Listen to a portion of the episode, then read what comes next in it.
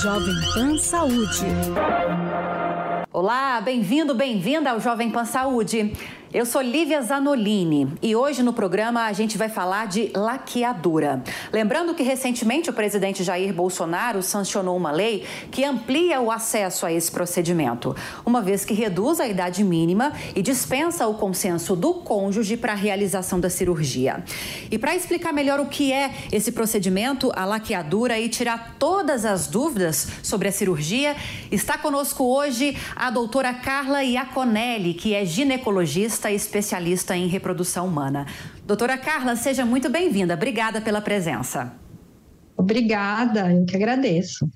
Vamos começar pelo começo, sempre falo isso. O que, que é o procedimento da laqueadura? Como funciona?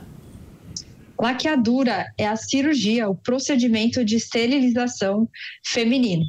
Então, é uma cirurgia aonde o acesso né, do óvulo fertilizado ao útero é interrompido. Então, isso pode ser realizado de diversas maneiras, através de uma cirurgia, é, através de uma videolaparoscopia, ou pode ser feito por via vaginal. Quem escolhe qual vai ser o formato dessa cirurgia, doutora? A paciente depende da condição que ela representa, que ela apresenta, aliás, o médico vai escolher. Quem faz essa definição? Tudo na medicina é combinado com a paciente. Então, todos os procedimentos médicos que nós médicos realizamos, nós primeiro é, explicamos para a paciente e nós definimos juntamente qual será o melhor é, procedimento para ela. Às vezes, quando a, a, laqueadura é realizada durante a cesárea, então é uma laqueadura que é durante a cesárea, ela já está em procedimento cirúrgico por alguma indicação já é, que ela já tenha de realizar, então essa é a técnica. Agora, se ela resolve fazer é, e está, não está neste processo de parto, a gente opta pela videolaparoscopia, na maioria das vezes, pela, pela menor é, morbidade pós-cirúrgica e pelo melhor acompanhamento médico após melhor recuperação. Recentemente tem se falado muito a respeito desse procedimento, a laqueadura, porque o presidente Jair Bolsonaro sancionou uma lei aprovada no Congresso em que diminui a idade mínima e que não depende mais da aprovação do cônjuge para que haja o acesso a esse procedimento. Como era antes dessa lei que já está em vigor e agora? Como passou a ser? Bom, o histórico da laqueadura no Brasil é, é uma história muito extensa, mas é, deixou de ser crime e um ato antiético em 1988. Antes, os médicos só poderiam realizar laqueadura se houvesse risco de vida da mãe. Então a laqueadura ela teve um passado aí, muitas mulheres passaram pelo procedimento, mas numa certa clandestinidade. Então é, instituiu-se a lei né, de planejamento familiar para que desse acesso às famílias a terem um adequado planejamento familiar é, com assistência do SUS. Então, essa lei é, preconizava que as mulheres e homens poderiam realizar a cirurgia de esterilização. Nas mulheres, a cirurgia de esterilização é a laqueadura, nos homens, é a vasectomia. E esses procedimentos poderiam ser feitos a partir de 24 anos ou com prole constituída ou mais filhos do casal. É, e para que fosse realizado é, em um paciente que tivesse um cônjuge, este cônjuge deveria concordar com o procedimento. Agora, então, não existe mais essa limitação da idade? Essa lei agora que está em vigor não limita mais que a mulher ou tenha essa prole constituída ou tenha 24 anos? A mulher, a partir de alguma idade específica ou pelo menos recomendada, já pode fazer esse procedimento? Não, continua tendo uma idade limítrofe, mas essa idade é 21 anos. Ah, sim. Entendi. Ou Só diminuiu, né, esse limite. Diminuiu o limite, mas a gente continua tendo uma idade, né? Sim. E a gente pode é, indicar o procedimento e prole constituída continua sendo um dos critérios. E mudou também a questão da aprovação do cônjuge na realização do procedimento. Sim. O fato de agora mulheres com 21 anos, dentro dessas especificações que a senhora destacou, é, é, poderem ter esse acesso a esse procedimento, aumenta o risco que ela vai enfrentar ao fazer essa cirurgia, doutor, ou não? Não, é, o risco não muda em relação à idade. O que muda é, é a possibilidade de arrependimento visto que nós, é, como médicos, e eu, como especialista em reprodução humana, vejo muitas pacientes que voltam depois de alguns anos ou com outro parceiro arrependidas de terem realizado o procedimento, porque esse procedimento ele é irreversível ou ele pode ser reversível desde que se realize outra cirurgia. E esta outra cirurgia de recanalização ela não é uma garantia de que vá realmente é, ser eficaz. É, portanto, eu acho que neste momento que as pacientes que pretendem passar por um procedimento de esterilização devem buscar orientações em um especialista de reprodução humana. Por quê? Existe a possibilidade hoje de congelar óvulos antes é, de realizar o, é, a, a a laqueadura. Não que a laqueadura vai impossibilitar ela de é, produzir ovos, mas provavelmente essa mulher, se se arrepender, ela precisará passar por uma fertilização in vitro, que é o procedimento que a gente faz quando a recanalização não é satisfatória, não tem sucesso. É, ela poderá fazer a recanalização ou fazer um procedimento de fertilização in vitro. Então, ela precisa dessa orientação para decidir se ela deseja ou não congelar óvulos. O congelamento pode ser feito após a laqueadura também, ou pode também nem ser feito, visto que muitas não vão realmente querer ter filho. Mas a orientação e a passagem por um especialista em reprodução humana é importantíssima. Doutora, esse processo de recanalização, ele é mais complexo do que esse processo de laqueadura? Ele é mais arriscado, por exemplo? Ele é mais complexo, porque na laqueadura a gente simplesmente interrompe essa passagem é, deste órgão que é a trompa. Mas a trompa é um, é um órgão que é de suma importância no processo de gravidez. É a trompa que leva o óvulo fecundado até o útero a trompa é muito importante. Então, mesmo que a gente faça a recanalização, essa trompa, tão importante para a gestação, estará já com sequelas, né? já estará com a sua função não ótima. E também aumenta o risco de gestação tubária, né? que é quando o embrião implanta na trompa. É, é, um procedimento que deve ser realizado por microcirurgia, porque a trompa é um órgão muito pequeno. E é uma cirurgia super difícil de ser feita, dependendo da técnica. Existe uma técnica de esterilização feminina que se chama salpingectomia. Não é simplesmente a ligadura da trompa, é a retirada da trompa. Quando esta técnica é utilizada, aí não tem como fazer a cirurgia de reversão, porque a trompa inteira é retirada, a gente não tem nem como fazer a recanalização. Agora, doutora Carla, a senhora estava explicando sobre esse processo de reversão. Já ouvi muitas mulheres dizerem: vou aproveitar que estou fazendo meu terceiro, meu segundo parto e já vou fazer esse procedimento de laqueadura na mesa de cirurgia. Isso acontece com frequência? Representa algum risco? Qualquer mulher pode fazer, claro, atendendo ao que a lei exige, né, ao que a lei permite? A laqueadura pode ser realizada durante o parto cesárea tranquilamente, desde que é, o tempo entre a manifestação da vontade da paciente em realizar a cirurgia e o parto seja maior do que 60 dias. Esse é o tempo necessário. Caso ela desista de fazer o procedimento, ela tem tempo de esse tempo é previsto por lei, os 60 dias entre a orientação, para que ela possa tirar as dúvidas sobre o procedimento, para que haja tempo dela repensar e para que ela vá para o parto tranquila para a realização é, da laqueadura durante a cesárea. Agora, é bom a gente destacar, né, doutora Carla, que por mais que tenha essa possibilidade, embora de uma forma mais complexa, de reverter a laqueadura, existem dezenas de processos, de métodos contraceptivos para evitar com que a mulher dê esse passo, né, tão mais é, vigoroso, talvez até irreversível em alguns casos, que é a laqueadura. É bom a gente lembrar alguns métodos. Dá para a gente fazer isso agora? Claro que dá, muito importante você tocar nesse ponto, porque a, como a pauta é sobre laqueadura, é, mas a gente não pode esquecer que a medicina evoluiu demais nos últimos anos. E desde a invenção da pílula, a gente estudou muito né, a, a pílula é um, é um comprimido que dá muito efeito colateral para a mulher. Então, nós temos diversas técnicas, temos pílulas com baixa dosagem, nós temos a, a possibilidade de usar implantes é, que liberam pequenas quantidades de progesterona e que esses implantes ficam embaixo da pele, duram três anos.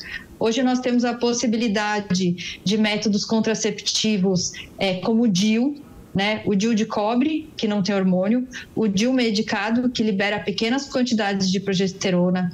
Nós temos os anéis vaginais, fora as outras técnicas, como o uso de camisinha, camisinha feminina, camisinha masculina, diafragma, né? É, hoje em dia é ampla gama, é amplo leque de contracepção. Então, o que nós temos que fazer hoje, muito mais é, do que focar em, um, em um, apenas um método, é disseminar essa informação e orientar as pacientes para que desde o início da vida sexual procurem um ginecologista para re receber a orientação. Da mesma forma que a senhora me explicou que é, é, depende da vontade da paciente, da condição dela e da orientação do médico, a escolha de qual vai ser o procedimento de laqueadura que vai ser feito, a escolha desse método contraceptivo também segue essa mesma lógica, né? Sim, tem que se adaptar ao estilo de vida da paciente, é, tem que se adaptar se ela vai é, aderir ao método ou não.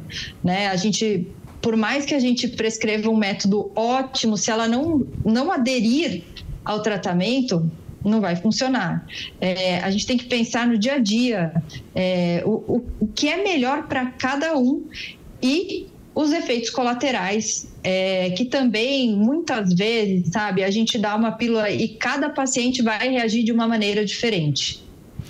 Existem algumas mulheres que não podem fazer de forma alguma o procedimento de laqueadura ou que, ao contrário, doutora, precisam ter acesso o mais rápido possível a esse procedimento? Sim, é, tem mulheres que têm um risco cirúrgico.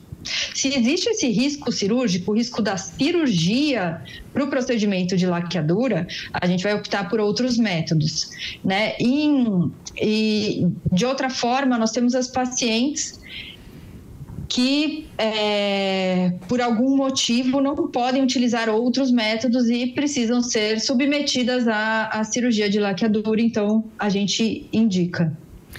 Para você que está chegando agora no Jovem Pan Saúde, a gente está falando sobre laqueadura e as mudanças que a nova lei que foi sancionada é, recentemente pelo presidente Jair Bolsonaro representa mudanças agora que ditam sobre a idade mínima que a mulher pode ter acesso e não é mais necessário ter o consentimento do cônjuge para fazer esse procedimento cirúrgico. Aqui comigo para falar sobre esse assunto e sobre essas mudanças, a obstetra Carla Iaconelli, que também é especialista em reprodução humana e ginecologista. Doutora, a gente segue falando a respeito desse assunto e ficou muito claro para mim que agora, a partir de agora, a lei permite que mulheres com 21 anos, né, que se enquadrem no que a medicina preconiza, podem fazer esse procedimento. É, e também a gente falou desde o início que é muito importante ter uma conversa muito ampla com um especialista, porque é um procedimento, no caso a laqueadura, que pode ser irreversível em alguns casos. Então, para uma mulher, por exemplo, de 21 anos, que tenha dois filhos, nunca é recomendável fazer essa laqueadura? Sempre é, tenta-se primeiro buscar outros métodos contraceptivos? A palavra nunca é complicada. Às vezes pode ser que sim, que seja recomendado, mas a orientação em relação a métodos que não sejam cirúrgicos sempre são preferíveis, né? é, em relação à laqueadura, a gente sempre vai tentar guiar e orientar essa paciente para métodos que sejam reversíveis, assim como o DIU, né, que é um contraceptivo de longa duração e é reversível. Uma vez que você retira o dispositivo, ela volta a poder engravidar sem ter que fazer algum outro procedimento, como a reversão da laqueadura ou fertilização in vitro. Agora vamos falar de mulheres que passaram pelo procedimento. como é o tratamento, como é o pós-operatório? É, é, há um risco de que haja complicações após a cirurgia? Como é todo esse processo, doutora? A cirurgia em si, é, a videolaparoscopia, ela é um procedimento minimamente invasivo. Então, a paciente ela recebe alta no dia seguinte. Né? Ela fica muito pouco tempo internada. É um procedimento de poucas complicações, mas tem as complicações que são relativas a qualquer cirurgia. Mas são muito baixas. O risco de sangramento é muito baixo, o risco de infecção é muito baixo. É uma cirurgia segura. No caso da mulher que fez o parto e, e, e, naquele mesmo momento também faz esse processo de laqueadura, como a senhora explicou, vai mudar alguma coisa nesse pós-operatório ou não? Não muda nada no pós-operatório da, da cesárea. Tá certo. Agora, doutora, falando a respeito também desses métodos contraceptivos, é, existe alguma estatística ou então pelo menos um levantamento empírico da sua prática, do seu atendimento junto aos profissionais é, que atendem essa área e junto aos pacientes também? É, houve uma maior procura por esses métodos ou não? Houve, está havendo, aliás, uma maior procura por métodos de laqueadura? Que levantamento que a gente pode fazer, ainda que empírico, a respeito desses procedimentos e desse acesso a esses métodos contraceptivos? É, no serviço público, a laqueadura é um procedimento de alta procura, né? É, mas a gente vê que à medida em que vai aumentando é, a escolaridade, as pacientes procuram menos e procuram mais métodos que sejam reversíveis. É, nós vemos, na, na minha prática, que é mais consultório particular, eu vejo muita procura por métodos de longa duração, como DIU, implantes. É, eu vejo uma queda na procura pelo uso de pílulas combinadas, né, pílulas contraceptivas, pelos efeitos colaterais, e uma preferência pelos métodos com menos hormônios e de maior duração. Você citou, doutora, a questão dos métodos é, é, com menos hormônios. É, é, tem havido uma maior conscientização, eu como jornalista tenho percebido isso, é, é para que as mulheres procurem esse tipo de método, que não há esse tratamento com hormônios. É, por que, que ele realmente é melhor, quais são os benefícios e significa que a eficácia é menor ou não? Depende de como a mulher vai utilizar essa metodologia. Não, a eficácia não é menor, a eficácia é semelhante.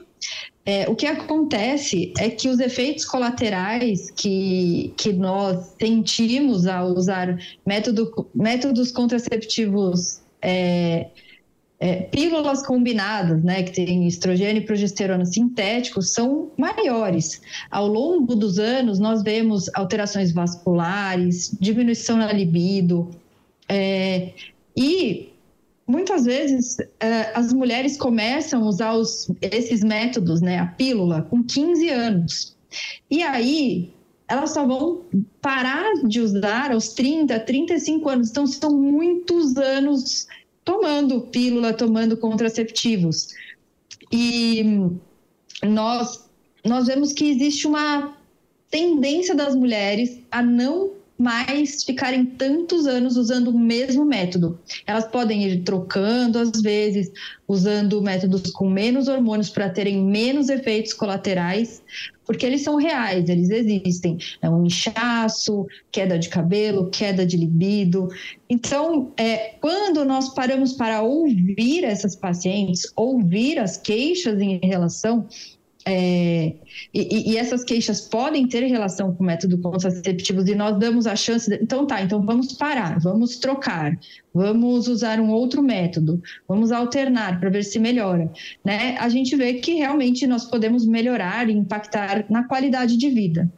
Já ouvi muito também, vou aproveitar que a gente está falando ainda desses métodos contraceptivos. O mais popular, acho que posso dizer que é a pílula anticoncepcional, é, é a mais buscada, a mais procurada. Já ouvi falar, doutora, que mulheres que ficam A senhora mesmo trouxe a informação, existem adolescentes que começam a consumir esse medicamento aos 15 anos, aos 13, 14 anos, é, e usa é, é, esse método ao longo de toda a vida, por 10 anos, por 15 anos. Essa mulher, essa adolescente que começa cedo e que usa por 10, 15 anos, depois tem alguma dificuldade para engravidar, precisa de passar por algum tipo de tratamento antes de tentar engravidar? Olha, não existem é, evidências de que a pílula vá é, realmente impactar é, no potencial fértil né, de uma mulher, assim, que a, que a pílula vá fazer com que o potencial fértil dela diminua. O que a pílula pode fazer é que a mulher não tenha noção de como está a reserva ovariana dela, visto que as mulheres têm uma capacidade de engravidar durante um tipo, durante um período da vida. Então, um determinado momento, geralmente a partir dos 35 anos, esse potencial começa a reduzir. Só que para algumas mulheres, uma em cada mil vai entrar na menopausa na faixa dos 30 anos uma a cada 100 vai entrar na menopausa na faixa dos 40 anos. E se ela vem tomando a pílula continuamente, ela acha que está tudo bem com ela. Ela perde totalmente o parâmetro. Uma outra, uma outra questão é que o corpo da mulher ela precisa dessa ciclicidade. As mulheres são cíclicas. Então, tanto o endométrio, onde vai acontecer a implantação do embrião, quanto o ovário, eles precisam funcionar dessa maneira. O que pode acontecer é que no momento em que a paciente para a pílula, durante alguns meses, pode ser que ela demore para reestabelecer é, os parâmetros normais do endométrio dela, né, da ciclicidade, do para que ela esteja ótima para engravidar.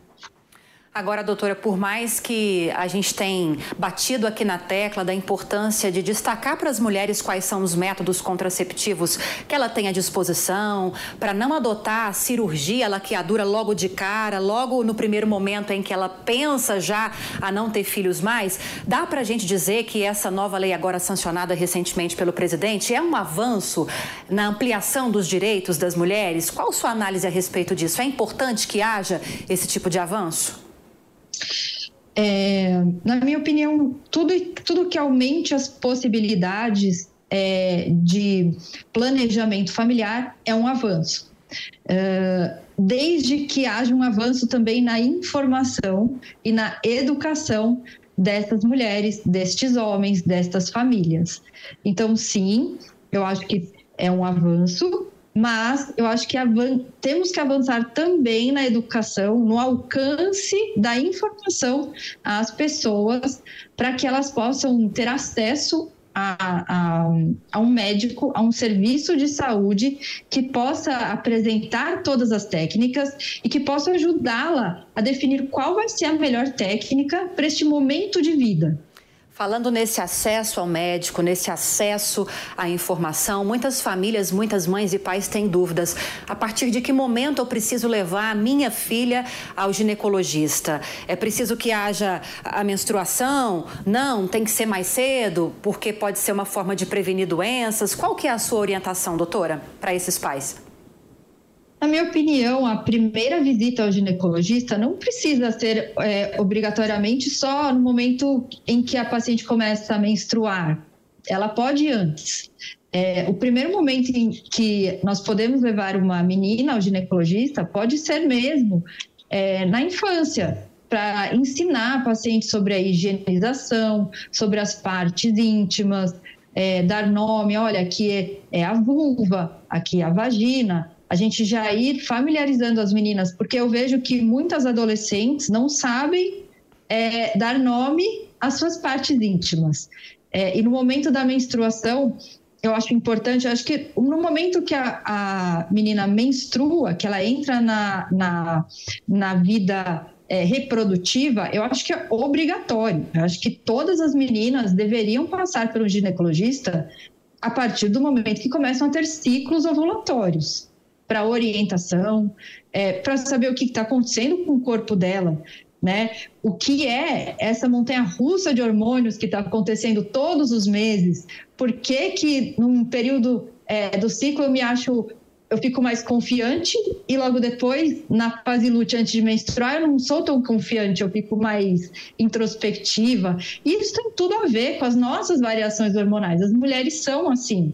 É para justamente acontecer essa identificação com os ciclos ovulatórios que começam a acontecer, para que essa paciente se sinta bem com isso para mim, esse momento é obrigatório, mas não necessariamente deve ser no momento em que a paciente menstrua, pode ser antes.